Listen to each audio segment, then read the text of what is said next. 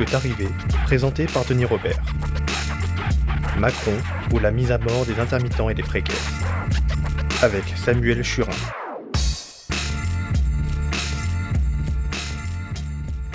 Samuel, je suis, je suis euh, content de, faire cette émission avec toi. Donc, c'est une série d'émissions que je, j'enregistre pour, pour cet été. Je te connaissais de nom, je te connaissais pas. On est ensemble au, au, Conseil national de la nouvelle résistance. Tu m'as alerté sur quelque chose que je pressentais, mais, que je n'avais pas, que j'avais, pas compris l'importance que ça avait. C'est le monde de la précarité.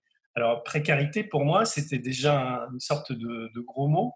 Euh, et en fait, euh, très rapidement, en te lisant et en voyant, en, t'écoutant, je me suis rendu compte que c'était beaucoup plus complexe et, beaucoup plus grave que ça. Quoi. Donc, je voudrais qu'on en, en, parle et, aussi qu'on parle, qu'on parle de toi parce que tu es dans cet univers-là, tu es quand même quelqu'un d'important. Tu as 55 ans, tu es comédien. Oui, absolument. Et, tu es le, le, le syndicat, comment s'appelle ton syndicat? Je ne suis ni syndiqué ni aucun parti politique. Je suis j'ai participé à, monter la coordination des intermittents et précaires. Voilà, coordination des intermittents. C'est une forme de, syndicat. Oui, oui, oui, mais on n'est pas un syndicat, on est une coordination.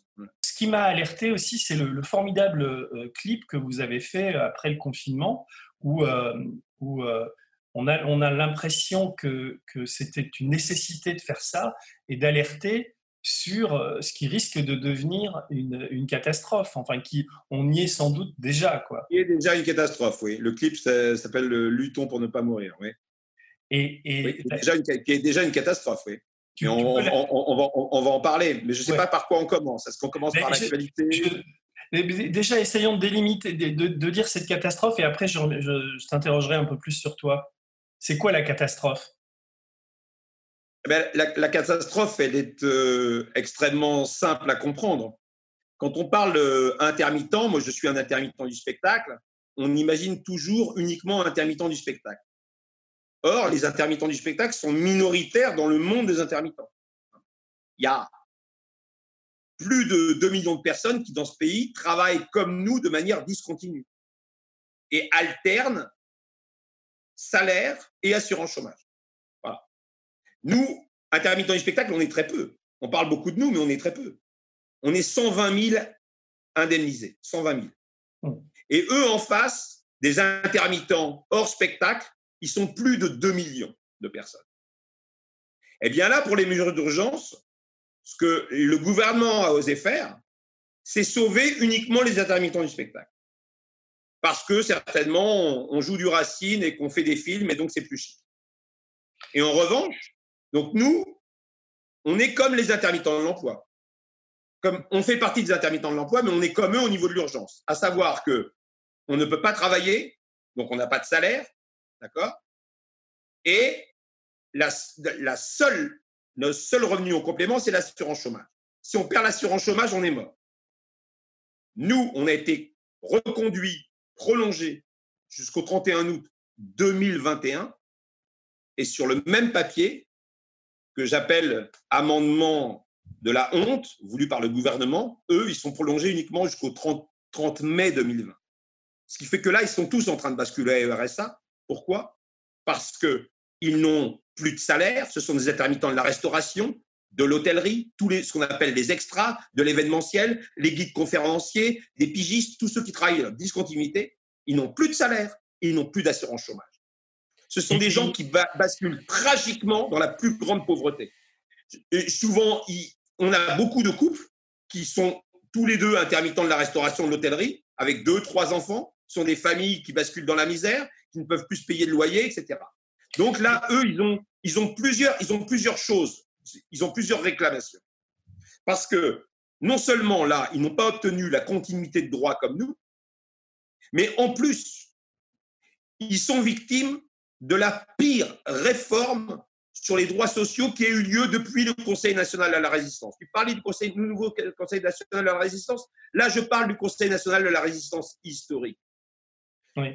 L'État, Pénicaud, Macron, Édouard Philippe en 2019, ont, modifié les règles de l'assurance chômage. Seulement, ils n'ont pas touché les intermittents du spectacle. C'est pour ça qu'on n'en a pas autant dû parler d'ailleurs. Ils ont écarté les intermittents du spectacle, ils n'ont modifié que ce qu'on appelle le régime général d'assurance chômage. C'est-à-dire que tout sauf les intermittents du spectacle. Et là, ils ont fait un massacre. Ils ont fait un massacre. Un massacre sur les critères d'accès, c'est beaucoup plus dur d'entrer dans le régime. Et puis surtout, ils ont fait un massacre sur l'indemnisation. Ils osent faire 4 milliards et demi d'euros d'économies sur les plus pauvres. C'est-à-dire que pour ceux qui, comme nous, comme nous, alternent emploi court et assurance chômage. C'est-à-dire qu'ils n'ont pas touché, comme d'habitude, et tant mieux pour eux, tant mieux pour eux, ils n'ont pas touché à tous ceux qui sortent de l'emploi stable. C'est-à-dire que si vous vous faites virer au bout de 50 boîtes, vous avez le 200, ans de chômage. Ces gens-là, pour eux, ça ne change rien, la réforme pénico de 2019. En revanche, pour tous les intermittents, pour tous ceux qui travaillent dans la discontinuité, alors cela, c'est un massacre. La réforme devait avoir lieu au 1er avril parce que c'est une réforme en deux volets. Au 1er novembre, ils ont touché ce qu'on appelle les critères d'accès, le nombre d'heures pour rentrer dans le régime. Et au 1er avril, c'était le volet indemnisation. Là, quand même, ils se sont dit, on est obligé de repousser. Mais ils n'ont pas fait comme les retraites. Ils ont donné une date. Ils ont dit, on repousse le 1er avril au 1er septembre. Là, c'est l'alerte rouge. Si le 1er septembre, la réforme est appliquée, ces gens-là vont toucher en assurance chômage moins qu'un RSA. C'est-à-dire que c'est toujours pareil, c'est du dumping social, on les force, on les force en plus de leur travail pour qu'ils sont formés, en plus de leur métier, de maître d'hôtel, d'extra en restauration, on va les forcer dans les trous où ils ne peuvent pas être employés à, accepter n'importe quel boulot à n'importe quel prix. Et en fait, en fait, cette, euh, cette ignominie, parce qu'essayons de la qualifier, et passer à, dessin. Une ignominie à 4 milliards et demi d'euros sur les plus pauvres. Une ignominie. C'est pour ça que je dis, c'est rien. Je dis toujours, c'est rien à côté des retraites. Quand je dis ça, ça choque. Mais en termes de chiffres, oui, il n'y a aucune réforme. Je l'affirme. Vous pouvez vérifier avec vos, fake news, avec vos machins. Je suis, je le dis tout de suite, je suis un fervent euh, euh, opposant à la théorie du complot. Dès que je la sens poindre, je la combats. Donc je ne suis pas dans le complot. Je l'affirme, c'est la pire attaque sur les droits sociaux depuis le Conseil national de la résistance. Aucun gouvernement n'a osé faire 4 milliards et demi d'euros d'économies sur les plus pauvres. C'est un massacre social.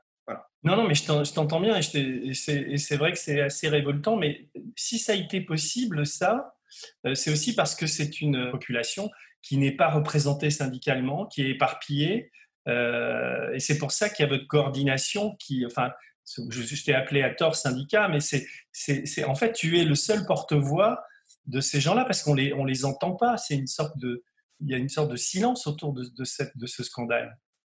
Alors là, ça mérite un, un très grand développement. Je vais pas, j'espère ne pas être trop long, mais ça mérite vraiment un développement. Si c'est possible, c'est que dans ce pays, personne ne s'intéresse à l'assurance chômage.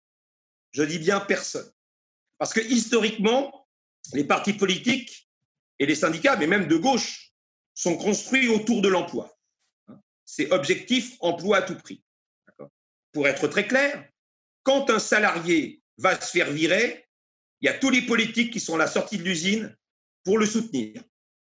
C'est à ce moment-là une victime, ce salarié-là, qui est en phase de plan de licenciement, mais il n'est pas encore viré, il va se faire virer, c'est une victime. Dès qu'il est chômeur, c'est un coupable. Il passe de victime à coupable. Alors, je ne dis pas que la France insoumise, etc., le traite de coupable. Je dis que en, laissant le dossier, le, dossier de côté, il laisse au MEDEF et au pouvoir en place la charge de s'occuper de ce chômeur, de le fliquer, de vouloir lui faire retrouver n'importe quel job, n'importe quel petit job à n'importe quel prix, sinon on lui supprime l'assurance chômage, et à lui faire bien culpabiliser d'avoir la honte d'être au chômage. Au départ, c'est ce qui m'a fait intéresser. On est le 26 juin 2003, je n'avais jamais fait de politique de ma vie, rien. Il y a eu une, agression des droits sur les intermittents du spectacle. Je me pointe à la Villette, en AG. Euh, j'étais informaticien dans un autre temps. Je, je, comprends les formules. Je regarde le truc et je vois qu'il y a mensonge sur mensonge. Et euh, je ne sais pas, mais je parle pas souvent. Mensonge sur mensonge, dans quoi Je vais développer. Ben, dans, le texte de loi tu dis il y a mensonge oui, oui, oui, Il y a mensonge sur mensonge dans la façon dont on présente la chose, dont tout le monde présente la chose, y compris les journalistes. Mensonge sur mensonge.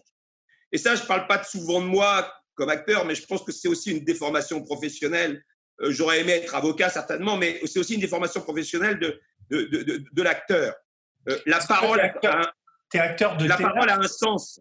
Oui, j'ai en fait, travaillé énormément dans le théâtre public.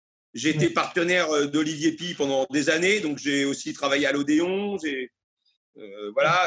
Excuse-moi, Samuel, je parle de toi, mais ça veut dire qu'à un moment, tu as changé de vie. Tu étais informaticien, tu bossais comme informaticien. C'est pas, pas évident comme parcours. Et un jour, tu te dis. Ah bah, c'était il y a très, très, très longtemps. À 23 ans, j'ai quitté l'informatique et j'ai basculé et, et, j'ai eu la chance de faire les bonnes rencontres au, bon moment. Puis ils ont dû me considérer comme pas trop mauvais. Et donc, euh, voilà, j'ai travaillé beaucoup et puis avec beaucoup de gens. Et puis, euh, je me suis retrouvé en partenariat à un moment donné avec, euh, avec donc il y a eu la grande aventure, tout ça, machin, etc. Et, euh, et parallèlement à ça, je, je, fais du cinéma. On peut me voir par exemple dans des films primés à Cannes, comme 120 battements par minute. Voilà, dernièrement dans Amine de Philippe Faucon. Euh, les deux films que j'ai fait cette année vont à Cannes d'ailleurs.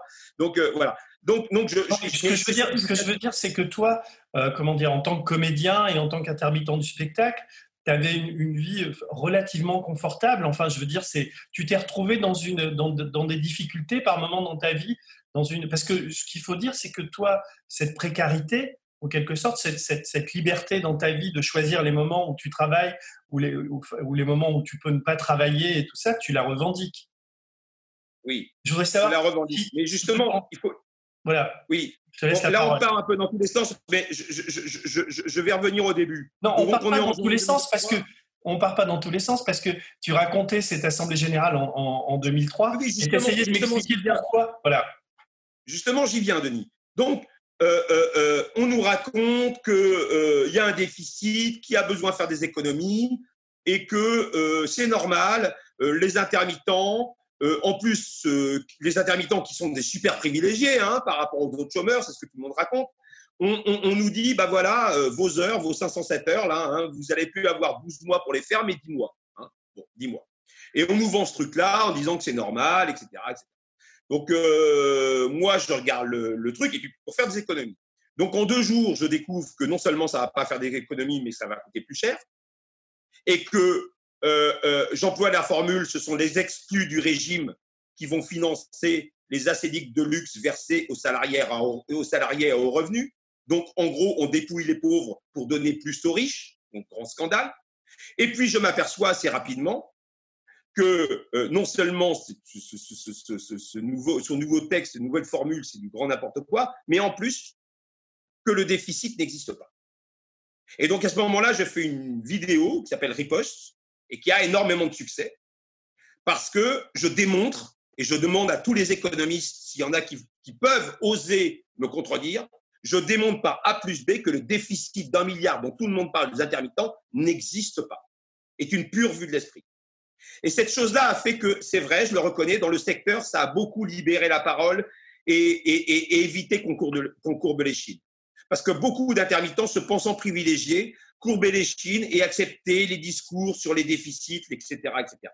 Je te reprends, des fois, quand, quand, tu, quand, il y a des choses que je ne comprends pas je te, ou qui me semblent floues, je te, je te pose la question, mais je, te suis jusque-là. Et tout à l'heure, quand tu as parlé que ça, que ça, on prenait aux pauvres par la CEDIC pour enrichir les riches, tu, veux parler de la disparité qu'il y a dans, le monde du spectacle entre les comédiens? C'est de ça, quand, quand, tu parles des riches, c'est de ces gens-là dont tu parles ou tu parles d'autres? Mais je dis, que, je, dis, que tout simplement, quand on, joue, sur les, quand on joue sur les critères d'accès, sur la manière d'accéder au régime, quand on dit à quelqu'un tu n'as plus que 10 mois pour faire tes heures, on joue évidemment sur les plus fragiles.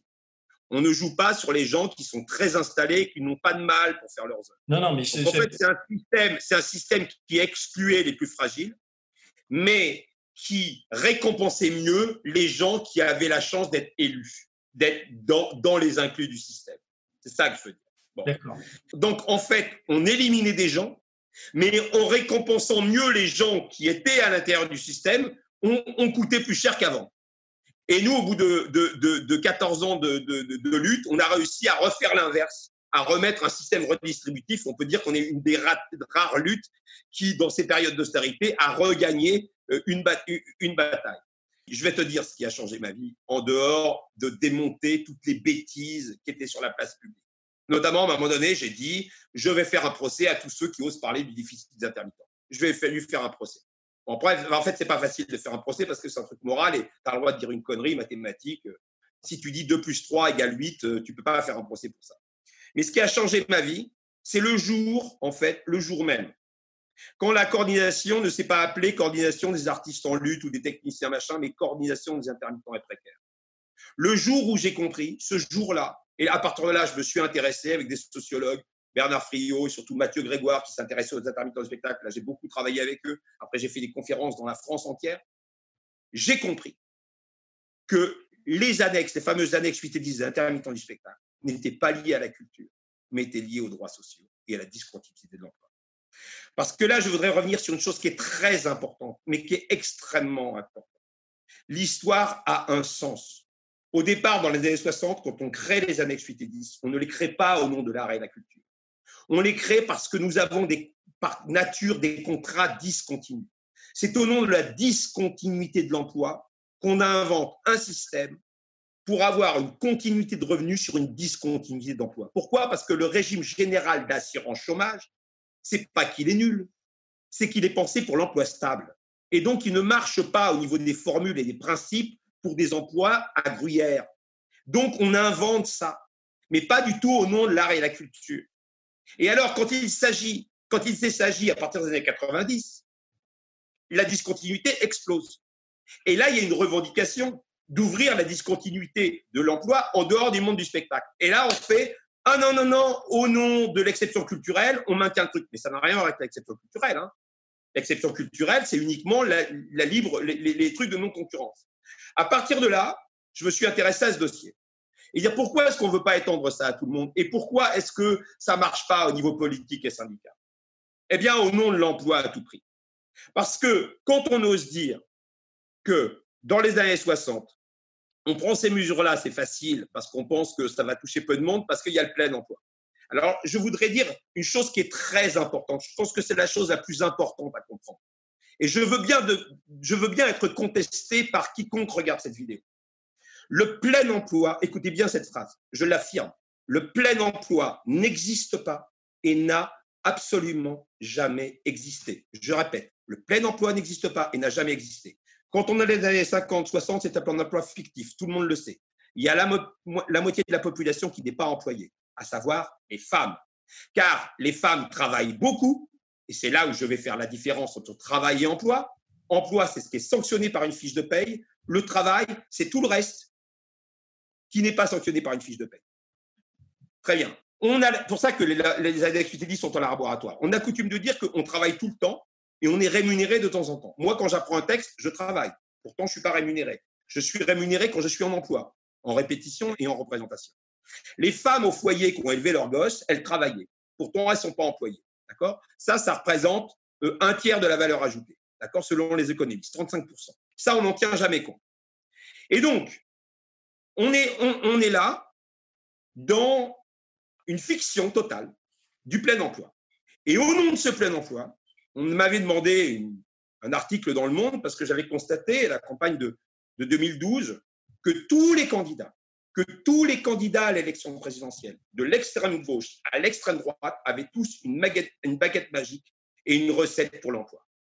Et il est là le drame. Il est là le drame. Ils ont une recette pour l'emploi. Alors, l'extrême gauche, quand je dis extrême gauche, euh, voilà, la gauche, je vais dire la gauche, parce que je vais pas dire extrême gauche, la, la vraie gauche, c'est réduction du temps de travail, interdiction des licenciements. Quand on parle avec eux, on leur dit c'est bien beau ce truc-là, c'est super. Ok, je suis pourquoi pas. Interdiction des licenciements, bon, ça dépend pour qui, hein, parce que la petite boîte qui, qui Ok. Il y a 6 millions et demi de chômeurs dans ce pays. Si on crée, le mec qui dirait demain, je crée un million d'emplois, ce serait comme un miracle. Il, il en reste 5 millions et demi. On traite le problème ou pas? Même après avoir fait ces mesures magiques. Hein. Donc le Front National, c'était évidemment, on vire les étrangers, comme ça tous les Français auront un emploi. Et François Hollande, c'était un jeune, un jeune, un vieux, exemption de charge. Avec ça, je vais régler l'emploi. Si on reste sur cette fiction de l'emploi à tout prix, on est mort. Et tous, tous ont un univers indépassable, c'est l'emploi. Eh bien, moi, je dis que à chaque fois qu'on parle d'emploi, on donne la main à l'employeur. C'est-à-dire qu'on n'a jamais eu un, lien de subordination, le lien qui lie l'employeur et les salariés, qui a été aussi tendu. Jamais. Et je rappelle toujours que quand on attaque le droit des précaires, on attaque le droit à l'emploi stable. Je m'explique. À partir du moment où l'assurance chômage, c'est l'horreur, chacun s'accroche à son emploi, surtout s'il est à plein temps. Chacun s'accroche, même s'il est pénible, même si tout le monde le fait chier. Et il y a toujours un petit chef pour te dire, si tu n'es pas content, il y en a 200 qui veulent ta place. Il y a une armée de réserve. Par ailleurs, il y a dans ce pays plus de 5 chômeurs sur 10 qui sont indemnisés. Écoutez bien ce chiffre, ce qu'on laisse faire, la tragédie. Plus de 5 chômeurs sur 10 qui sont indemnisés. Ça, c'est les chiffres uniques. Et quand je dis plus de 5 chômeurs sur 10 qui ne sont pas indemnisés, c'est ceux qui sont officiellement inscrits à Pôle emploi. J'exclus tous les clochards, tous les mecs qu'on aura le cul qui ne s'inscrivent pas à Pôle emploi. Et quand tu dis pas indemnisé, ça veut dire, quand tu dis pas indemnisé, zéro. Ils, sont zéro. Ils sont RSA. Ils ont zéro. Ben, ils sont RSA, ils n'ont pas zéro. Ah, ils ne sont pas indemnisés par l'assurance chômage. Ils ont, ils ont 400 balles par mois. D'accord? Cette monstruosité de RSA. Donc, on imagine, on imagine le discours, pareil, un président, un futur président de la République qui dit Moi, président de la République, je vous dis, il n'y aura plus de malades. Et en ce temps-là, on accepte qu'il y ait plus de 5 malades sur 10 qui ne soient pas remboursés ou qui ne soient pas soignés. Eh bien, ce qu'a inventé Croizat au niveau de la sécurité sociale, ce génie d'Ambroise Croizat, suite au Conseil national de la résistance, qui a inventé le régime général de la sécurité sociale et la continuité de salaire pour la retraite, parce que la retraite, c'est une continuité de salaire, des droits attachés à la personne déconnectée de l'emploi. Quand je dis attaché à la personne déconnectée de l'emploi, c'est-à-dire que ce n'est pas le CPA, le contrat euh, euh, d'activité, euh, personnel d'activité que Myriam El a mis en place sur la loi travail en disant ça c'est le côté positif. Et toute la gauche a dit ah c'est super, quelle bande de réac, je le dis, quelle bande de réac. Ces trucs-là, c'est des trucs de formation qui sont liés à un emploi. Donc il faut bien comprendre que c'est la carotte à l'emploi. Plus tu es employé, plus tu as droit à la formation. Mais il faut bien comprendre que c'est celui qui est dans la merde, qui est le moins employé, qui devrait avoir le plus de droit à la formation. Donc, le génie de Croizat, c'est dire on attache des droits à la personne, on les détache de l'emploi. Le clochard, il peut être soigné même s'il n'a pas d'emploi. Eh bien, il est grand temps d'adapter ça et de, de sortir de l'emploi à tout prix. L'emploi à tout prix, est-ce que tu sais, Denis, combien ça coûte à la France par an? L'emploi à tout prix, 140 milliards d'euros par an. L'emploi à tout prix, c'est 140 milliards d'euros par an. Donc 40 milliards. Tu fais ce calcul Donc 40 parce que tu additionnes, le, tu intègres Pôle emploi et le chômage là-dedans. Tu veux dire en, tant que. Alors, alors, très bien. J'enlève les 40 milliards pour le Pôle emploi, justement, j'allais, j'allais en venir. Donc, il nous reste un delta de 100 milliards d'euros, un peu plus de 100 milliards d'euros, uniquement pour les aides dans l'emploi. Imagine l'aberration du truc. Il y a quand même quelques années, ils ont été jusqu'à aider Alstom pour maintenir des emplois je te rappelles l'affaire, pour construire des TGV dans le sud sur des trains qui ne rouleront jamais en TGV, des, TGV TER. Hein.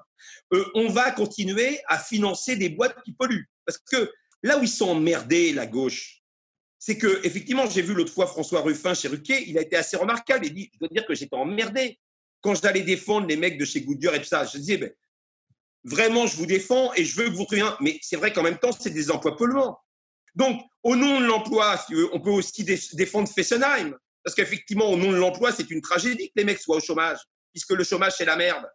Ce que je propose, pourquoi Parce que c'est réellement révolutionnaire. C'est appliquer ce que, ce Croizat euh, n'a pas fait parce qu'à l'époque, il n'y avait pas de chômage. Donc, il l'a pensé pour la Sécu, mais il ne l'a pas pensé pour le salaire. Et je rappelle la, la régression absolue. Le préambule de la Constitution de 46. Tout être humain a le droit d'obtenir de la collectivité les moyens convenables d'existence. Ce n'est pas un droit à l'emploi, c'est un droit à un salaire. Hmm. C'est un droit à un salaire. Imagine un monde, moi, mon monde, le monde que je propose, c'est on passe de 10 chômeurs sur 10 indemnisés au SMIC. C'est-à-dire que tu es en fin de droit, tu n'as pas bossé depuis 3 ans, tu as un SMIC par l'assurance chômage. Ok. En fait, on utilise en partie. Tu proposes. On utilise en partie la cotisation, en partie la cotisation, et on utilise au lieu de mettre des milliards d'euros dans l'emploi pour plein d'emplois qui servent à rien, on utilise ça. C'est le revenu. Ça évite déjà. Samuel. Comment? tu, tu, décris une, forme de revenu universel. C'est ce dont on parle. Sauf que, sauf que, sauf que, oui, sauf que les tenants du revenu universel sont souvent des libéraux et qu'est-ce qu'ils font? Ils te foutent un revenu universel, comme ça a fini avec Hamon, un truc à 600 balles, en regroupant toutes les aides qui existent déjà. Moi, je ne parle pas de primes. Le revenu universel tel qu'il est pensé, c'est des petites primes. Moi, je parle de salaire. Je parle de droit à un salaire avec, avec les cotisations sociales qui vont avec. Et là, à ce moment-là, quand tu donnes le choix, parce que je vais revenir sur une autre chose très rapide, on est d'accord que le marché du travail n'existe pas. Tous les économistes le disent. Je renvoie à l'étude de Morgan. Samuel, Samuel essayer de te contredire un, tout petit peu parce que c'est à, l'évidence les, détracteurs, parce que je trouve ça très séduisant ce que tu dis, mais tout de suite, la, question qui vient, c'est de te, dire, mais attends, mais tu, te moques de qui là? Parce que si tu files un SMIG à tout le monde, c'est-à-dire que tous les mecs qui bossent au SMIG en ce moment, ils vont te dire, attends, il est bien gentil Samuel, mais euh, moi je vais me les rouler plutôt que d'aller, d'aller. Mon frère, par exemple, bosse, il est ouvrier communal, il est au SMIG, donc si on lui propose un jour de pas travailler et de, gagner ça, il va, il va, il va, choisir l'option B, tu vois. Enfin, il y a quelque chose. Il choisira l'option B. Il aura bien raison de choisir. Il, il aura bien raison éventuellement de choisir l'option B. Non, mais comment tu règles ce, problème? Comment mais, on, va, arriver à quoi? On va arriver effectivement que les emplois pénibles devront être, euh, devront être vus à la hausse. On va arriver à euh, une forme aussi euh, de décroissance dont on souhaite, c'est-à-dire que les emplois totalement inutiles, on va plus les faire. Et puis, on va arriver à faire en sorte que les gens soient réellement utiles à la collectivité. Parce que, j'ai coutume de le dire aussi, l'emploi, c'est le premier empêcheur de travail. L'emploi, c'est celui qui empêche le travail. Et comme je disais tout à l'heure, l'emploi ne recouvre pas le travail qui ne recouvre pas la vie. Pourquoi l'emploi est le premier empêcheur de travail? Quand on voit des gens qui sont financés par l'État, qui sont des doctorants, qui ont bac plus 7, bac plus 8, qui ont un très bon niveau de recherche, mais qui, à 0,1 point près, n'ont pas la chance de rentrer au CNRS. Je rappelle que le CNRS, c'est une forme d'emploi que je propose. Au CNRS, aucune contrainte horaire. On ne vous force à rien. Vous êtes chercheur au CNRS, vous n'avez aucune heure à assurer, un simple rapport d'activité par an, il peut être très court, et on vous demande, on n'exige même pas que vous cherchiez dans votre domaine. Et vous pouvez changer de labo comme vous voulez. Et pourtant, les, les collègues que je vois au CNRS, je ne suis pas au CNRS, mais j'en connais beaucoup, sont les gens, je pense, qui travaillent le plus au monde. Ils sont passionnés par ce qu'ils font. Eh bien, quand je vois des jeunes doctorants qui sont obligés d'aller chez McDo ou autre, bosser dans, des jobs de merde, au lieu de faire ce pourquoi ils sont formés, je dis c'est une sorte de tragédie. Je dis que quand on ose faire les territoires zéro chômeur, comme, comme certains trucs de gauche mettent en place les territoires de zéro chômeur, ah, c'est une immense idée, hein, une très grande idée, qui est très banale, que les libéraux connaissent très bien, c'est le workfare. Hein, à New York, euh, tous les jardiniers de Central Park sont des chômeurs qui, contre l'assurance chômage, euh, font un job. Donc c'est super, la mairie de New York n'a même plus à rémunérer des, jardiniers, et c'est euh, le rêve de Vauquier, machin. Donc là, on fait territoire zéro chômeur, on fait quoi? On dit, au lieu de leur donner de l'assurance chômage, on les emploie. Eh bien, il faut aller les voir, ces gens-là. Il faut aller les voir, leur demander. Donc, ils ne savent pas pourquoi ils font ce travail. Donc, aucun sens. C'est quand même important de donner du sens à son travail. Parce que contrairement à ce qu'on croit, ça n'a rien à voir avec les pénibilités. L'enquête qui a été faite sur les éboueurs est très intéressante. Les éboueurs sont très fiers d'être éboueurs parce qu'ils ils, voient bien l'utilité. L'enquête, tu parles de quoi? Du film, qui, de documentaire, du bouquin qui vient de sortir ou... oh, Il y a plein d'enquêtes. Bernard Friot en, passe, parle souvent. Il y, a, il y a plein d'enquêtes et des éboueurs notamment, qui est souvent un job décrié. Eh bien, euh, quand tu les interroges, en fait, ils sont assez fiers parce qu'en en fait, ils se rendent bien compte, ils étudient les, les fois où ils arrêtent de bosser, ils se rendent bien compte de la merde que c'est dans les villes. Et donc, euh, ou ailleurs. Et donc, ils se rendent bien compte de leur utilité, ils sont très fiers de leur utilité. Est-ce que j'ai vu un, il y a un documentaire de Mireille Dumas D'emploi à tout prix, cette histoire de valeur travail. Mais en quoi euh, partager un repas avec ses amis, c'est plus fort qu'une euh, valeur travail quand on voit la souffrance au travail? Alors, je dis qu'effectivement, ça, ça permet de rémunérer mieux les jobs de merde, les jobs que personne ne veut faire. Et puis, en plus, si on arrête, si on arrête d'être obsédé par l'emploi, eh bien, on dit, il n'y a pas de problème, les robots. Quand tu vois que tu as une classe politique entière, quand même, qui en même temps admet qu'il faut des robots, mais qui en même temps les critique en disant, ouais, euh, les robots, c'est emmerdant parce que ça fait, des, ça, fait des, ça fait des gens au chômage. Mais à ce moment-là, euh, on enlève les grues des chantiers, on revient au temps des cathédrales pour employer 200 personnes de plus. Mais moi, je me réjouis qu'il y ait des robots qui, qui, qui fassent le boulot de, à, à, la place de tâches pénibles. Alors à ce moment-là, un camion qui a un haillon, Hein on va dire on enlève le haillon, comme ça on va, faire, on va employer deux, déménageurs de plus qui vont se péter le dos. Mais c'est complètement délirant. Donc à un moment donné, à un moment donné, je ne crois pas à la finiantise, ça n'existe pas. Regarde les prisons. Regarde les prisons, Denis. Les gens demandent tous à bosser en prison. Et on a vu pendant le confinement, les gens en avaient marre de ne pas bosser. Donc quand tu les laisses faire, Dans l'histoire de ces territoires zéro chômeur, c'est intéressant, tu as un mec qui fait des maquettes. Lui, il est emmerdé parce que sa passion, c'est faire des maquettes. Il y a d'ailleurs une de ces maquettes qui était tellement bien qu'elle a été adaptée pour une des courses, pour euh, pas la route du Rhum, mais une de celles. Le mec, sa passion, c'est les maquettes. Il n'est pas rémunéré pour ça. Mais le mec, c'est sa passion. Mais laissons-le travailler sur ses maquettes. Il est beaucoup plus intéressant là qu'à trier des patates petites l'après-midi, moyennes le soir et les remettre ensemble le soir. Vous voyez, c'est ça le délire. C'est ça le délire de l'emploi à tout prix. Samuel, tu es très convaincant après la faisabilité de tout ça, enfin, pour l'instant, malheureusement, on en est loin, mais moi, je partage complètement ton avis sur le revenu universel. Ça fait très longtemps que je pense que le plein emploi est une, est une foutaise et que d'ailleurs, c'est une des raisons pour lesquelles je suis en désaccord avec le, dans l'avenir en commun, par exemple, et, la France insoumise, ils sont encore dans ce, dans ce trip du, du, plein emploi. Et le tort, le tort des, présidentielles, c'est que Hamon, euh, sans doute, la veille au soir, on avait lui dire putain, c'est super le revenu universel, et lui, s'est mis là-dedans sans y avoir vraiment réfléchi, et il en a donné une image qui était complètement galvaudée. Et aujourd'hui, tous ceux qui parlent de ça rament, et, c'est effectivement la, la, la, solution.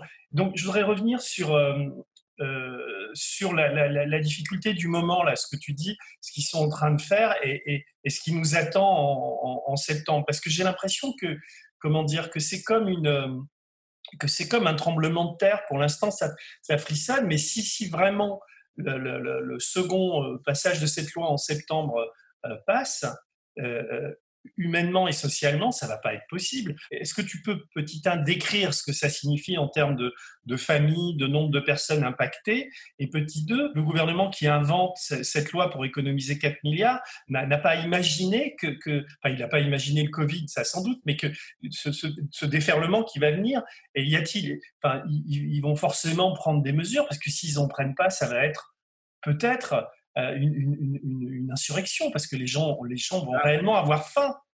La première chose, c'est qu'encore une fois, euh, euh, à force de réclamer des CDI partout, ce, ce dont on parlait, de manière générale, les partis politiques, les syndicats se, se, désintéressent de ces formes de contrats particuliers, les contrats, les CDDU, contrats déterminés dits d'usage, qui sont les intermittents du spectacle, les autres, les petits contrats. Donc, quand on est en CDDU, contrairement en CDD, on peut être en contrat de un jour, on peut être en contrat de quatre heures, on peut être en contrat de trois jours. Donc tout l'enjeu, et puis je vais répondre directement à ta question, je dis toujours, la flexibilité est réclamée par le marché, très bien. Le problème n'est pas la flexibilité, le problème c'est qu'on ne travaille pas sur la flexi-sécurité. À partir du moment où tu organises la flexi-sécurité, ou comme pour les intermittents du spectacle, tu assures une continuité de revenus sur une discontinuité d'emploi, là, la, flexibilité n'est pas vécue comme une pauvreté. Parce que la précarité ne doit pas être synonyme de pauvreté. Tu peux être précaire. Moi, j'ai choisi de ne jamais être en CDI et pourtant, j'ai jamais été pauvre parce que j'ai la chance de bénéficier d'un régime d'assurance chômage spécifique qui est adapté à mes pratiques d'emploi. Alors, ce qui se passe là, c'est que ces gens-là, historiquement, on ne leur reconnaît pas ça. Il y a tous les syndicats qui leur disent mais arrêtez d'être des extras, réclamez des CDI, des CDI. Alors, premièrement, le, marché fait que bah, il n'y a pas besoin de autant de CDI que ça, parce que ce qui est beaucoup plus réclamé, c'est à la tâche. Et là, j'attire l'attention aux politiques et à tout le monde de dire, mais pourquoi est-ce qu'on admet Pourquoi est-ce qu'on admet que dans le monde du spectacle, on, est à la tâche? Parce qu'on comprend bien que le projet de théâtre, il est limité dans le temps, que le film, il dure deux mois. Donc, on ne va pas demander aux producteurs du film d'employer les gens en CDI pendant dix ans, puisque ça dure deux mois.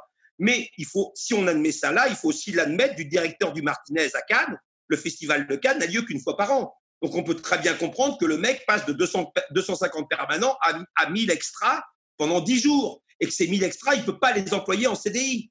Donc il faut accompagner tout ça. Mais le but, c'est, tu sais, tout est pensé. On était pendant la loi El Khomri qui favorisait les licenciements, ça côté emploi, c'était le symbole en 2016. Loi El Khomri qui favorise les licenciements et de l'autre côté, le MEDEF qui pousse pour rogner sur le droit des chômeurs eh bien, c'est absolument stratégique. Parce que si tu favorises les licenciements et que tu donnes pas de droit aux chômeurs, tu fais une armée de réserve, tu crées du dumping social. Et les mecs sont aux abois et courent partout pour accepter n'importe quel job à n'importe quel prix. C'est ça qu'il faut bien comprendre. Et alors là, ce qui se passe, c'est qu'effectivement, ces gens-là, on n'en parle jamais, puisque l'alpha et l'oméga, c'est le CDI. Donc ces gens-là, on n'en parle jamais, puisque c'est une verrue. Le chômage est une honte. C'est une honte. On est, c'est honte d'être au chômage. Je dis toujours, il est, grand temps que, la honte change de camp. Comme c'est une honte On n'en parle pas. Donc là, le gouvernement fait ce qu'il veut. Ils ont fait une réforme dans un silence assourdissant. Tout le monde s'en fout. Et là, effectivement, on va se retrouver prévision. Un million de chômeurs supplémentaires avec la crise. Un million de chômeurs supplémentaires, hein, qui est prévu pour 2021, 2020-2021. Un million. Ils en étaient à 800 000, maintenant ils disent un million. OK. Et là, effectivement, on a des gens, ils prévoyaient une réforme, ils disaient, bon, ben, ça va passer tranquille, hein, les mecs, ils vont, euh, euh, basculer, ils vont avoir leur salaire, et puis ils vont plus avoir rien en complément. Donc, comme je te disais, euh, ils vont courir au petit job, hein, ils vont faire comme en Angleterre, 4-5 jobs pour avoir un SMIC.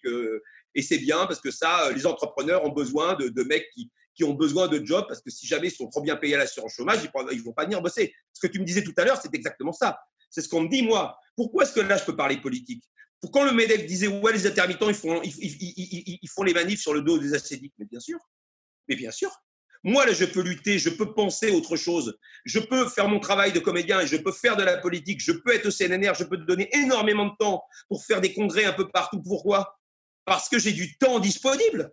Du temps disponible qui est effectivement mon allocation chômage. Mais je le revendique. Je revendique ça. Et là, ces gens-là, effectivement, c'est une tragédie. C'est une tragédie absolue.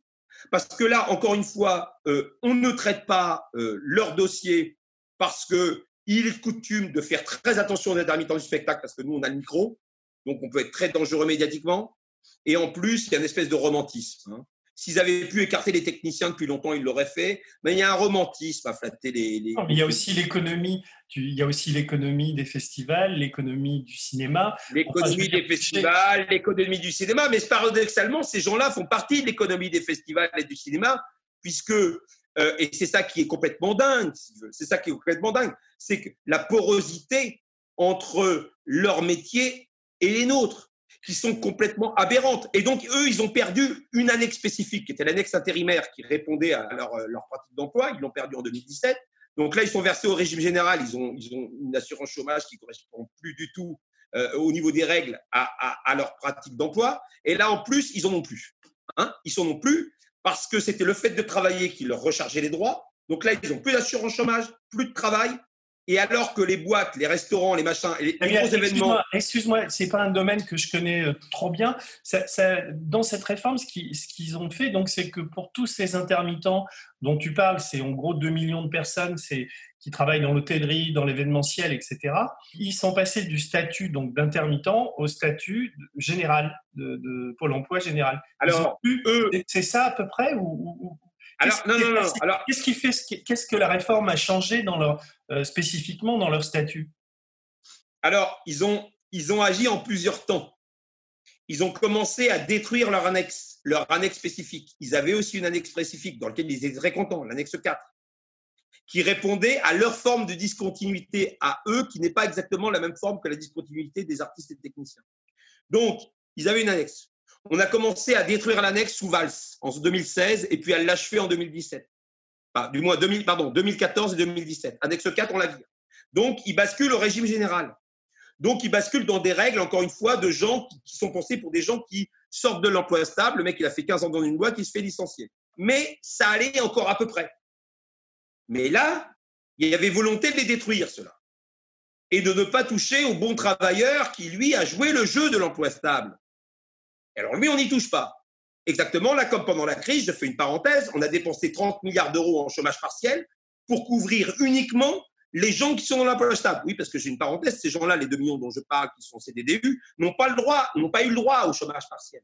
N'ont pas eu le droit, parce qu'ils n'avaient pas de contrat signé d'avance. Alors, ce qu'ils ont osé faire, alors c'est un peu technique, mais tu le veux, je vais te le dire. Ce qu'ils ont osé faire, et c'est très facile à comprendre, en fait, c'est que pour le moment, au niveau du régime général, L'indemnité journalière est calculée par rapport à un prix moyen de journée. D'accord?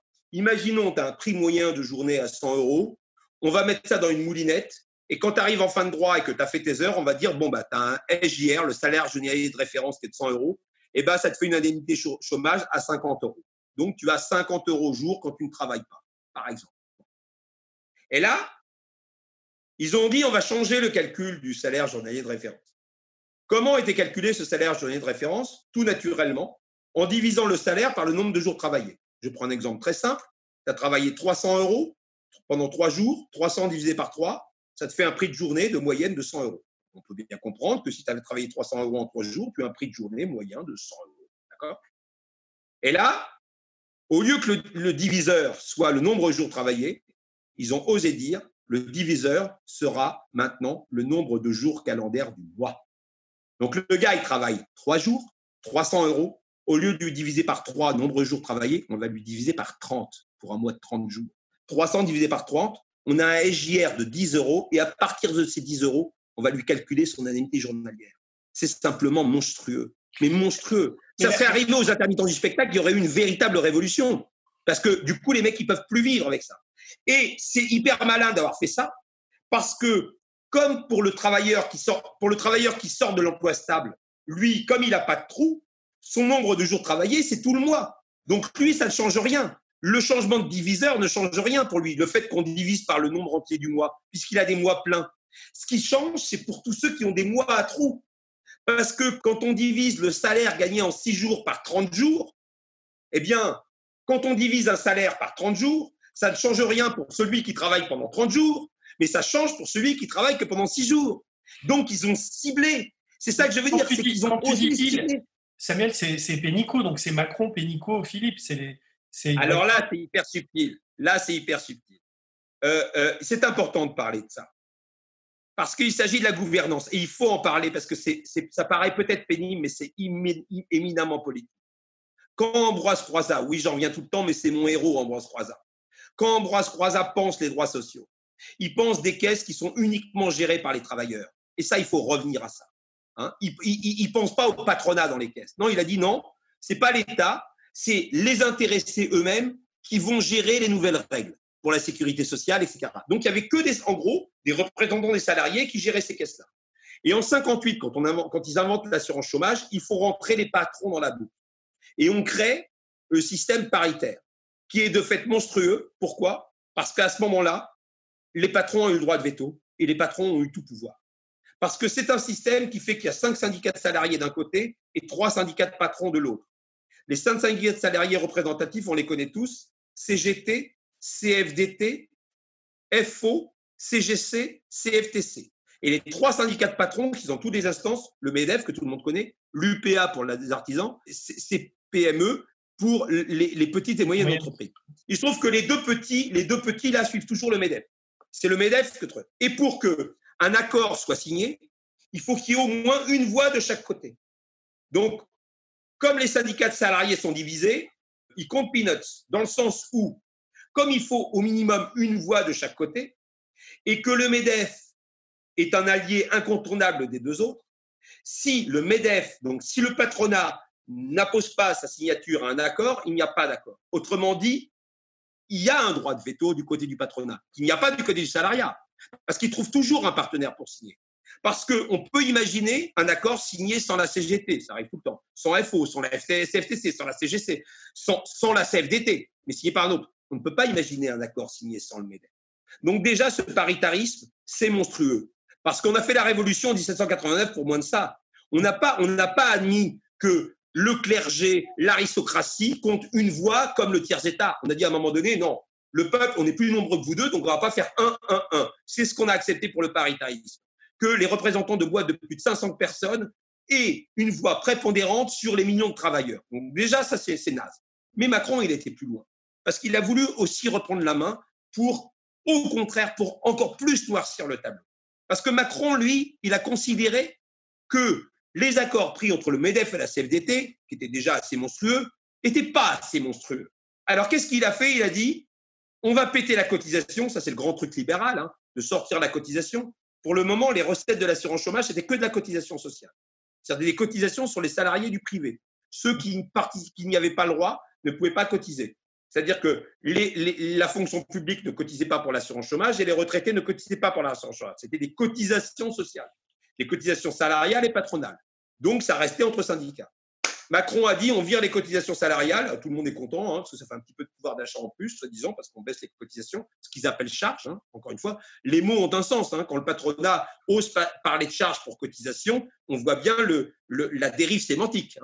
Ce sont des cotisations sociales, il parle de charges sociales. Là, à ce moment-là, euh, Macron dit non, on va mettre de la CSG. Donc la CSG, c'est l'impôt, tout le monde le paye. Les retraités, la fonction publique, tout le monde paye de la CSG. Pour compenser la suppression de la cotisation salariale. On va mettre de la CSG. Et puisque c'est l'impôt, eh bien l'État va aussi rentrer dans la danse. Et donc la nouvelle règle, qui n'était pas la règle avant, c'est que s'ils ne se mettent pas d'accord, c'est l'État qui rédige la copie. Alors là, ils ont fait pire pour 2019. C'est la première fois que ça arrive. L'État a rédigé par les services de Pénico, ils ont rédigé une copie monstrueuse. Ils ont dit voilà, vous négociez sur cette base-là. Normalement, c'est le MEDEF qui la rédige la copie. Symboliquement, déjà, il faut dire un truc délirant que personne peut-être ne sait ou que personne, dont personne ne s'émeut. Donc, comme je dis, non seulement Croisa pense des droits sociaux qui sont gérés uniquement par les salariés et on passe maintenant par les salariés et les patrons, et on passe, au bout de 50 ans, le pauvre, il doit se retourner dans sa tombe 20 fois, que tous les accords sont signés au MEDEF. Parce qu'on pourrait se dire, c'est des droits sociaux, c'est une commission paritaire, ils doivent se réunir au ministère du Travail, dans un endroit neutre. Non. Ces gens-là se réunissent au MEDEF, c'est-à-dire que le MEDEF convoque les syndicats de salariés. Et au départ, ça part toujours de la copie du MEDEF. Donc, tu imagines la régression. Là, c'est parti de la copie du gouvernement.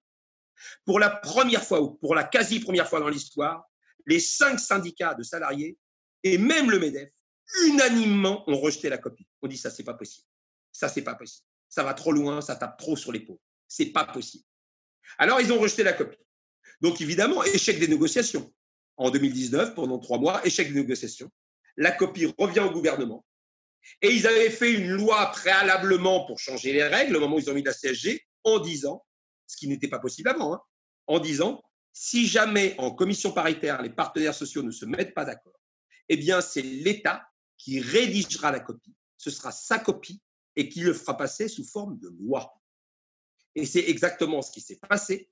Et c'est là où ils ont osé, je le répète, rédiger la pire régression sociale depuis 1945. Et là, effectivement, même s'il n'y avait pas eu le Covid, hein, même s'il n'y avait pas eu le Covid, ça aurait été appliqué en avril, nous, on était prêts à dégainer bazooka, etc. Mais de toute façon, comme encore une fois, et c'est bien le problème, et c'est pour ça que j'adore ce dossier, comme l'assurance chômage, c'est la honte, et que les, partis de gauche de syndicat ne voient pas, ne voient pas l'extraordinaire levier que ça peut être. C'est-à-dire que là, s'ils ne comprennent pas que le chômage partiel a sauvé des millions de salariés qui sont en emploi stable, on voit bien à quel point l'assurance chômage a servi d'amortisseur social dans la plus grande crise économique, certainement d'après-guerre qu'on a eue là. D'accord? Alors pourquoi est-ce qu'ils ne font pas le parallèle? Parce que ces gens-là pensent qu'on n'est pas en crise habituellement? Les 9 millions de pauvres, ça ne leur sert pas. Alors comment est-ce qu'ils ne font pas le parallèle entre Mais en fait, on est en crise Covid, mais on est en crise tout le temps. Donc si on a prouvé que l'assurance chômage là, a été un amortisseur social, alors faisons l'assurance chômage un grand débat national et faisons-en, au lieu de parler de l'emploi, l'emploi, l'emploi, qui se raréfie de temps en temps, qui n'existe pas, ou quand on parle de l'emploi, encore une fois, je le dis, on laisse la main à l'employeur. Et on sait très bien que le marché du travail n'existe pas. Ce mot de marché du travail est galvaudé, mais ça n'existe pas. Puisqu'à un marché, on a le choix de pas vendre ou de pas vendre. Et un marché, l'employeur a le choix, mais le salarié n'a pas le choix. Le salarié doit vendre sa force de travail, sinon il crève. Donc ce n'est pas un marché, c'est une fiction le marché du travail. Pour rendre le véritable marché du travail, alors il faut que le salarié ait le choix. Alors il faut que le salarié ait le choix de dire non, de ne pas vendre sa force de travail. Et pour ça, il lui faut effectivement un salaire inconditionnel, détaché de l'emploi, attaché à ces personnes. Ce qu'ont les retraités. Les retraités ont un salaire attaché à leur personne, détaché de l'emploi. Ce qu'ont les retraités. Ce qu'a la fonction publique. La fonction publique, on attache un salaire à une qualification et euh, par rapport à ce qu'on entend comme emploi, qui va être volume horaire, je prends toujours l'exemple du CNRS parce qu'il est, est frappant. Le CNRS, encore une fois, on ne paye pas les gens pour un volume d'emploi. On les paye pour une qualification. Et après, effectivement, à eux, à eux d'organiser leur travail comme ils veulent. Mais... Et donc, à, à, un moment donné, je le dis, je le répète, ce n'est pas une caricature. Se focaliser sur l'emploi, c'est donner la main aux libéraux, c'est donner la main aux employeurs, c'est donner la main au dumping social. Emploi égale obligatoirement dumping social. Droits sociaux élargis donnent le choix aux salariés de dire non et protège le salarié et crée un vrai marché de l'emploi et crée un vrai rapport de force. Non, mais ça, je suis, je, signe là, si tu veux, et je te nomme ministre du Travail dans mon prochain gouvernement. Je pense que tu feras mieux le boulot que, Non, mais je voudrais revenir. Et, encore une fois, tout ça, euh, Denis, je ne parle pas de truc. Je parle de C'est ça qui est intéressant. On parle de nos pratiques d'emploi et de, de, ces années 8 et 10 qu'on pas. pourquoi on a élaboré ça? Parce que ces années 8 et 10 sont pour nous un laboratoire. Tu comprends? Pourquoi les intermittents du spectacle obtiennent ce qu'ils obtiennent? Parce que nous n'avons pas honte d'être au chômage. Parce qu'on sait que toute notre vie, toute notre vie sera une alternance entre salaire et chômage. Le chômeur traditionnel, pourquoi est-ce qu'on n'arrive pas à faire la marche des chômeurs? Pourquoi est-ce qu'il n'y a personne là avec nous? Parce que le chômeur, il a honte d'être au chômage. Dans un repas de famille, tu demandes à un gars, tu fais quoi? Il va pas dire je suis au chômage. Il va dire je suis menuisier, même si le gars il est au chômage depuis deux ans. il va avoir honte de dire je suis au chômage. Donc le gars, il va, il va, il va pas se battre pour avoir des meilleures conditions de chômeur. Il va se battre pour retrouver un emploi à tout prix, parce qu'on lui fait comprendre que c'est la honte de la société s'il ne retrouve pas un emploi à tout prix. Et donc, on va le congratuler, même s'il a un emploi de merde. Mais ces emplois de merde que tout le monde appelle de leur vœu, ce que, ce que tu peux remarquer, c'est que les politiques, euh, euh, tous les gens qui viennent à la télé pour dire il y a des emplois non pourvus, etc., mais ces emplois-là, ils n'en voudraient pas, ni pour eux, ni pour leurs enfants, ni pour leurs meilleurs amis. Et, évidemment qu'ils méprisent l'assurance chômage, parce que détruire l'assurance chômage, c'est éviter de donner le choix à quelqu'un de refuser. Je, finirai sur ce truc, mais tu vas voir pourquoi. Et pourquoi je dis que c'est un laboratoire? Je t'ai parlé du durcissement des conditions d'accès des intermittents du spectacle en 2003. On est passé de 507 heures à 12 mois à 507 heures en 10 mois. C'est pour ça que je pars que de mes pratiques et je les élargis. Première conséquence, première conséquence, chute généralisée des salaires. Tu vas me dire quel rapport? Pour le rapport que je te donnais tout à l'heure. Les employeurs, même les employeurs de notre secteur, qui sont des fois des potes, qui sont sympas, ont bien compris que on avait moins de temps pour faire nos heures. Et donc, on était obligé d'accepter n'importe quel job à n'importe quel prix. C'est-à-dire que quand j'avais une proposition de job, quand on te dit, tu as 500 heures, mettons, à faire en deux ans, ce qui n'était pas le cas, c'est un an. Tu peux dire, ah ben non, ça je suis désolé, mais c'est pas assez bien payé, je ne le fais pas. Ou ce projet-là, vraiment, artistiquement, il ne me convient pas. Et donc, tu as le choix de refuser les projets qui ne te conviennent pas. Et pas plus qu'ailleurs, il est difficile de jouer, d'incarner dans un projet que tu aimes, que tu aimes pas. Mais je ne fais pas martyr, je ne suis pas plus martyr que quelqu'un qui fait un job qu'il n'aime pas. Mais être sur scène quand tu n'aimes pas ce que tu fais, c'est très très compliqué. Hein très compliqué. Donc, ce que je veux dire, c'est que à un moment donné, parce qu'il y avait ce rétrécissement des critères d'accès, qui était 10 mois, les employeurs te disaient, mais attends, mais, mais là, ce que je te rapporte, c'est 200 heures.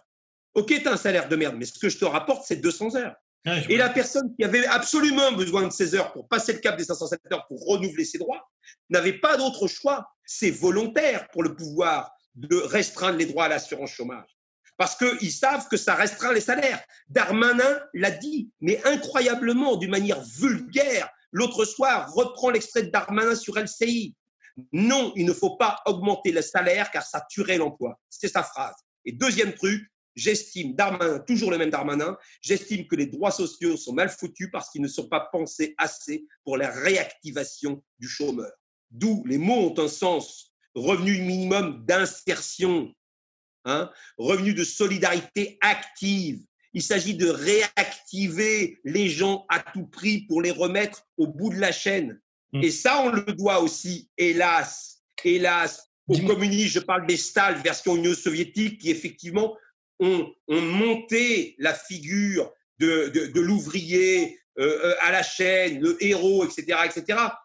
Évidemment que je suis plein de compassion pour le mineur de fond et l'ouvrier à la chaîne, mais ça ne doit pas s'accompagner du mépris des chômeurs, parce que ça donne à ce moment-là à Nicolas Sarkozy qui joue avec ça, qui joue avec, avec les fondements, avec ce qui est devenu à un moment donné le Parti communiste ou les autres, qui opposent le smicard qui se lève tôt aux chômeurs qui se lèvent tard.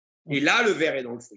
Et c'est je reviens donc à la question que je te posais, parce que je suis sur la rentrée sociale, enfin la, rentrée tout court en septembre. Si, si ce, ce, ce, programme est, est appliqué, et je, rappelle, je reviens sur, sur tes propres mots, ce qui, parce que moi je ne pensais pas que c'était un rapport de, de de, de, cette sorte-là. C'est-à-dire que là, on n'a pas divisé par, on n'a pas renié à, à la marge, on n'a pas enlevé 10% d'un truc et tout, c'est carrément, on a, divisé par 10 le, montant des, revenus des futurs chômeurs. Je schématise, mais c'est ça que tu dis. Ça veut dire qu'il va y avoir, là tu parlais de 2 millions de personnes, enfin je ne sais pas, j'essaie de quantifier, mais tu, vas me le dire, mais il va y avoir des, des millions de, de, personnes, donc des familles entières, qui vont se retrouver à ne pas pouvoir bouffer à pas pouvoir ah payer bah. la cantine des gamins, à pas pouvoir, etc. Donc, donc c'est, c'est... alors j'avais deux questions. C'est est-ce qu'en faisant ça, ils l'ont imaginé que, que, ça allait induire ça? Est-ce que d'abord, est-ce que je me trompe en disant ça? Si je me trompe pas, est-ce qu'ils l'ont imaginé? Et donc, deuxièmement, c'est ce que je te demandais tout à l'heure, mais c'est tellement inacceptable que forcément, quand, quand tu vis une injustice tu la supportes, c'est dur à vivre, mais quand tu as faim, tu, tu, prends les armes. Enfin, à un moment donné, si tes bah enfants ont faim, ça, ça, ça, génère un bordel insondable. Bah, là, effectivement, la tragédie est accentuée parce que les mecs, ils ne peuvent pas bosser. D'accord? Le jour, ils retourneront dans l'emploi. Parce que là, là, pour le moment, la situation, c'est qu'ils bossent dans l'événementiel. Mettons, je dis n'importe quoi, ils font la tournée Mpokora, parce qu'en plus, ils sont sur le même secteur que nous. Ils font la tournée Mpokora. Bon, ben là, tous les grands événements, euh, Salon de l'agriculture, n'importe quoi, euh, Festival de Cannes, ça, c'est annulé. Mais en plus, même dans les boîtes où ils bossent en extra, ces boîtes-là, elles n'arrivent même pas à, remployer encore l'ensemble de leurs permanents. D'accord? Ils font des turnovers au niveau des permanents. Donc, imagine que les extras, ce sera les derniers, les derniers, la dernière roue du carrosse. Là où c'est tragique, encore plus tragique tout de suite, c'est qu'ils n'ont même plus de salaire, les gars. Alors, quand ils vont reprendre, si je prends la fission, il n'y a pas eu de Covid, d'accord? Avec ça appliqué.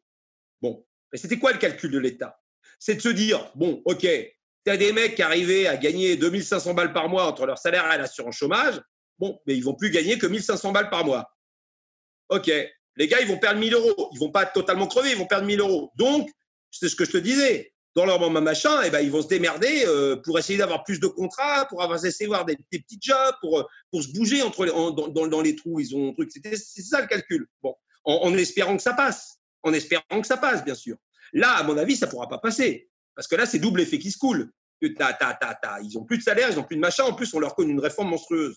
Quand on n'augmente pas le point d'indice des fonctionnaires, parce que pareil, les fonctionnaires sont les grands méprisés, parce que justement, les fonctionnaires, ils ont une forme de salaire à vie.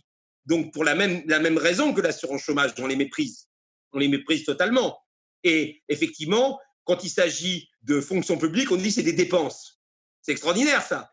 Si euh, euh, la ville fait appel à une boîte privée qui fait de la jardinerie, c'est pas des dépenses. Mais si c'est les, les, salariés de la ville, c'est des fonctionnaires, là c'est des dépenses. Hein, c'est de la dépense publique. Alors tu as des mecs qui retournent le truc, euh, qui disent bah, des fois des dépenses, si tu mets investissement au lieu de dépenses, quand tu euh, ouvres un théâtre euh, ou quand tu ouvres une piscine, tu peux dire que c'est une dépense, tu peux aussi dire que c'est un investissement euh, sur, sur, le, sur, le, sur l'humain.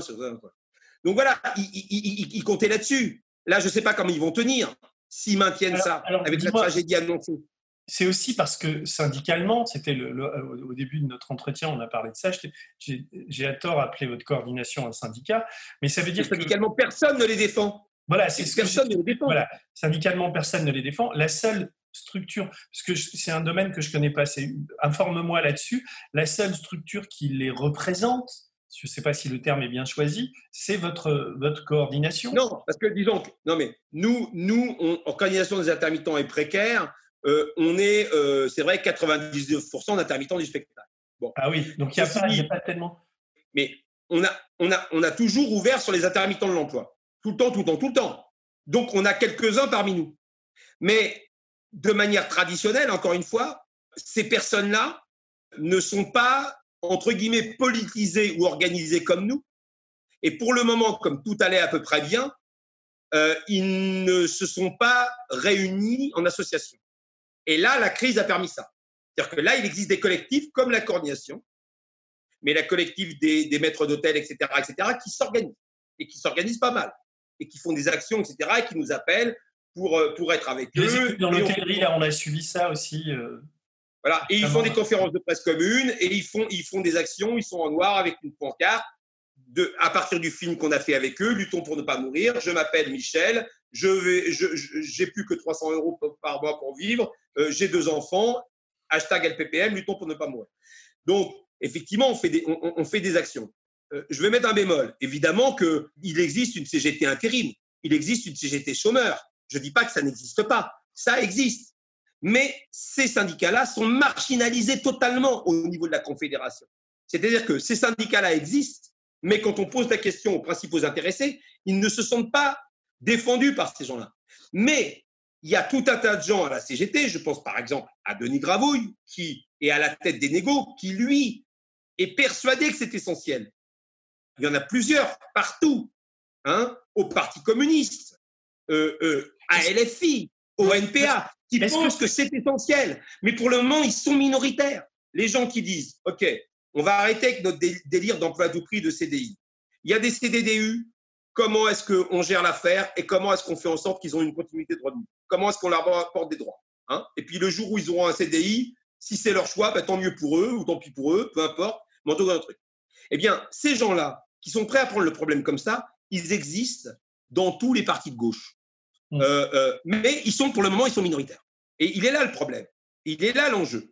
Mmh. L'enjeu, il est qu'à un moment donné, ça bascule, ça bascule, et qu'on arrête d'appeler des chômeurs, par exemple, comme ils le disent, des privés d'emploi.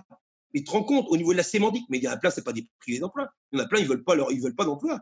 C'est pas des privés d'emploi, ils sont chômeurs, ils sont chômage, sont pas des privés d'emploi. On est passé de chômeurs à demandeurs d'emploi. Bientôt, ça va être quémandeurs d'emploi, hein demandeurs d'emploi. Mais euh, euh, moi personnellement, euh, quand je suis au chômage, je suis pas, enfin, je suis pas, un, moi je suis pas un demandeur d'emploi. Hein, est-ce, que, tu t'es retrouvé déjà avec avec Pénico ou dans, dans, des négociations ou à intervenir auprès des, des, des pouvoirs publics? Et est-ce que tu sens que ce discours-là que tu, que tu portes et que tu que tu, portes fortement. Est-ce que, est que ça, ça, peut euh, atteindre, les, atteindre ces gens-là, ces pénicaux et compagnie, ces énarques qui nous gouvernent? Pour l'instant, ça ne les, les, a pas effleurés encore. Euh, je pense que la réelle politique, c'est nous. Eux, ils sont, ils sont adeptes d'une religion. J'étais reçu énormément avant, mais depuis Macron, c'est terminé. Je suis reçu par personne. Pénico, c'est une analphabète. Hein faut le dire, c'est une analphabète. C'est une tueuse, mais c'est une analphabète. C'est-à-dire qu'elle elle, est incapable de lire un texte. Elle est incapable de lire un texte. Elle met des virgules, des points où il ne faut pas. Quand elle a présenté cette réforme d'assurance chômage, je pense que c'est un des plus grands sketchs comiques. Il faudrait le repasser. elle met des virgules des points où il ne faut pas. Et elle finit par, vous avez compris, que c'est une réforme qui va favoriser la précarité. Elle finit comme ça, la grosse bourde. Et puis elle se reprend. Oh, non, non, non, non, tu, tu vas. Hein? Bon, euh, euh, euh, quand, ces gens-là méprisent les petits jobs, Pénico, elle a, elle a raté le concours d'instituteur des écoles. Hein. Ah bon, je pas Oui, oui, elle l'a raté, elle l'a raté, elle l'a raté. Elle a fait une licence d'histoire et puis après, elle a raté le concours d'institut. Et puis après, son père Versailles, qui avait beaucoup de pognon, l'a mis dans des boîtes et puis comme ça s'est révélé être une tueuse, eh ben, elle est devenue DRH et puis il y a eu la fameuse affaire pas très clean où elle, où elle a vendu où elle a vendu ses actions suite à avoir elle-même signé euh, le, licenciement. Donc, les actions ont monté, elle a gagné beaucoup d'argent grâce à ça, ce qui fait que c'est certainement, je crois que c'est la plus riche du gouvernement au niveau déclaration de patrimoine, grâce aux actions vendues suite à un plan de licenciement. Voilà, Pénico est une tueuse. Mais là, une tueuse, euh, mais, mais, mais, je sais même pas. Je sais même pas. Elle raconte tellement n'importe quoi. Là, par exemple, sur le niveau des règles, elle est au Parlement, donc il y a une espèce de truc de vérité. Et par exemple, elle ose dire que les chômeurs dont on parle là sont maintenus, ce qui est totalement faux. Mais on ne sait même pas si elle ment, si, en, tout cas, si elle fait exprès de mentir, si elle est au courant vaguement du dossier, parce que c'est pas elle qui a rédigé les trucs. Hein. C'est d'ailleurs effrayant. Ces conseillers, euh, ces conseillers techniques, je sais parce que je me suis retrouvé à un moment donné conseiller, conseiller pas, pas retrouvé conseiller technique, mais je me suis retrouvé à conseiller, euh, en tout cas techniquement, au ministère de la Culture, parce que je connaissais le truc et je me disais, mais en fait, je pourrais leur raconter n'importe quoi puisqu'ils mmh. connaissent rien. Et à partir du moment où il faut confiance, je pourrais leur raconter n'importe quoi et leur faire valider n'importe quoi. Les fameux experts, c'est terrible. Parce que le politique, lui, il a une, idée vague de comment ça se passe. Même dans les débats à l'Assemblée, dès que ça rentre dans la technicité, ça lui échappe. Mais les mathématiques, c'est de la politique. C'est pour ça que le dossier m'a intéressé au début. Au début, c'est plus, plus, que de l'intérêt. Là, tu, tu, tu l'incarnes, tu le vis on sent en toi une, colère. Enfin, les mots viennent facilement parce que tu. Euh, mais je ne fais pas que ça, Denis. Je suis quand même sur les scènes de temps en temps. Je sais, Samuel. Non, mais je te dis pas ça. J'imagine. Je, ne connais pas ton emploi du temps, mais j'imagine. Mais je vois bien à quel point tu. en plus, tu es très précis dans ton dans l'élocution et dans, la, sémantique que tu utilises. Et c'est vrai que c'est très cohérent tout ce que tu dis. Et puis, et puis tu es un, formidable, comment dire, porte-voix de, de, ces gens qui n'ont pas la, qui, sont silencieux. Enfin, on les, on les impose, on, leur impose le silence. Mais maintenant, une fois que tu as expliqué tout ça, dit, redit, re-redit, parce que je vois bien l'énergie que tu dépenses à, m'expliquer et, par moi à expliquer aux autres, j'espère que beaucoup de gens verront cette vidéo, mais je veux dire, si on reste dans cette impasse-là, avec cette, destruction qui, est en, cours et qui va se parachever dans, deux mois. Qu'est-ce qui peut se passer? Enfin, Comme si tu essaies de, prendre un peu de recul, et, là, pas en tant que coordinateur, mais en tant qu'observateur de, ce pays, de tout ce qu'on vit depuis quelques temps, qu'est-ce qui peut se passer? Est-ce que ça peut est-ce que ça peut passer un, truc pareil compte tenu des, dégâts sociaux que ça, ça, provoque? Et est-ce que c'est pas ça la manif ultime ou, euh, qui, pourrait, euh, qui pourrait bouger les choses J'en sais rien parce que moi aussi, je, on a cru avec les gilets jaunes que ça allait bouger. On a cru, tu vois, partout tout ce par quoi on passe. Mais là, le, Covid en fait accélère un peu le, cette, précarité avec les, guillemets que tu y mets toi parce que là euh, euh, j'ai bien compris ce que tu voulais dire à, ce propos. Je ne vais pas dire de miracle, je suis un très mauvais prévisionniste. Hein. Euh, jamais, vraiment, jamais j'aurais cru qu'un un problème de pouvoir d'achat d'essence, au départ, avec un, premier appel à avoir un gilet jaune et puis à, être autour, à discuter autour de rond-point, allait basculer sur un mouvement pareil. Vraiment, je, vraiment, j'avais pas prévu. Comme le Covid n'avait pas été prévu, je n'avais pas prévu. Donc on dit toujours euh, la révolution, le manque de pain, enfin voilà. Pourquoi on fait les pique-niques des jours heureux là, au Conseil national de la nouvelle résistance? Parce que on a lu qu'en 1848, la révolution s'était faite parce que des banquets républicains avaient été interdits. C'est quand même hallucinant cette histoire. C'est pas pour une grande truc, hein, parce que des banquets républicains avaient été interdits. Donc au départ, c'est une anecdote finalement, enfin ce qui peut paraître une anecdote comme ça d'extérieur, qui devient en fait, qui agrège quelque chose. Et on voit bien que c'est toujours comme ça que ça se passe. C'est-à-dire que qui aurait pu prévoir, euh, j'y étais, qui est 40 000 personnes pour la manif euh, euh, Adama Traoré, avec Assa Traoré devant le tribunal. Pour en avoir discuté avec Fatima Ouassa, qui fait partie du Conseil national de la nouvelle résistance, qui faisait partie du, comité d'organisation, pourquoi est-ce que la sono n'était pas terrible? Parce qu'au départ, le rassemblement était prévu avant l'affaire George Floyd. Et donc, il se disait, bah, si on a 500 personnes, c'est bien. Et puis, il y a eu l'affaire George Floyd, entre-temps. Mmh. Et là, il y a eu un vrai mouvement de révolte, comme MeToo est arrivé suite à une anecdote. C'est horrible ce que je veux dire. Évidemment que Weinstein, ce n'est pas une anecdote pour les femmes qui ont été violées. Mais ce que je veux dire, c'est que c'est une anecdote parmi les millions de violeurs qui violent tous les jours. C'est ça que je veux dire. Mmh. Et en fait, ce que je remarque, c'est souvent une anecdote où on peut parler d'étincelles, évidemment, qui débouche sur quelque chose. Voilà, il y a eu cette essence-là. Il y a eu euh, euh, euh, Weinstein pour MeToo. Il y a eu George Floyd. J'espère qu'il va vraiment changer les consciences et aussi pour, pour les violences policières. J'espère que ça va avancer comme ça. Je trouve avance quand même pas mal du côté de reconnaissance de violences faites aux femmes, MeToo, voilà, avec les scandales au César, etc. Tout ça, moi je trouve que ça va dans le bon sens. Et donc là, c'est très difficile, cette prévision-là, parce que si tu prends l'analyse historique de ce qui s'est passé dans le passé, il y a eu des réformes énormes qui ont écrasé les gens et qui sont passées comme ça. Du moins, qui sont passées. Euh, la loi travail, c'est-à-dire que les millions de personnes de la loi travail n'ont rien changé à ce qu'elle passe, et en plus, Macron l'a aggravé quand il est passé. Et on aurait pu penser que ça, ça aurait été, euh, ça aurait été un basculement. Donc, qu'est-ce qui va faire basculer? Ben, Je vais te dire, c'est aussi pour ça que j'ai accepté la proposition de rentrer au Conseil national à la nouvelle résistance. Parce que je pense qu'à un moment donné, il faut que tous les citoyens de ce pays s'agrègent, qu'on discute et qu'on dise ça, on n'en veut plus. On n'en veut plus. On veut changer de modèle. On veut changer de modèle pour la planète, on veut changer de modèle pour les services publics, donc pour la santé, pour l'éducation, et encore une fois, pour les droits sociaux. Appliquons des vrais droits sociaux attachés à la personne détachée de l'emploi. C'est ce que je revendique pour les droits sociaux. Et par exemple, euh, pour l'éducation, comment est-ce qu'on peut continuer à reproduire un modèle qui favorise de plus en plus la reproduction sociale? Les études sont là.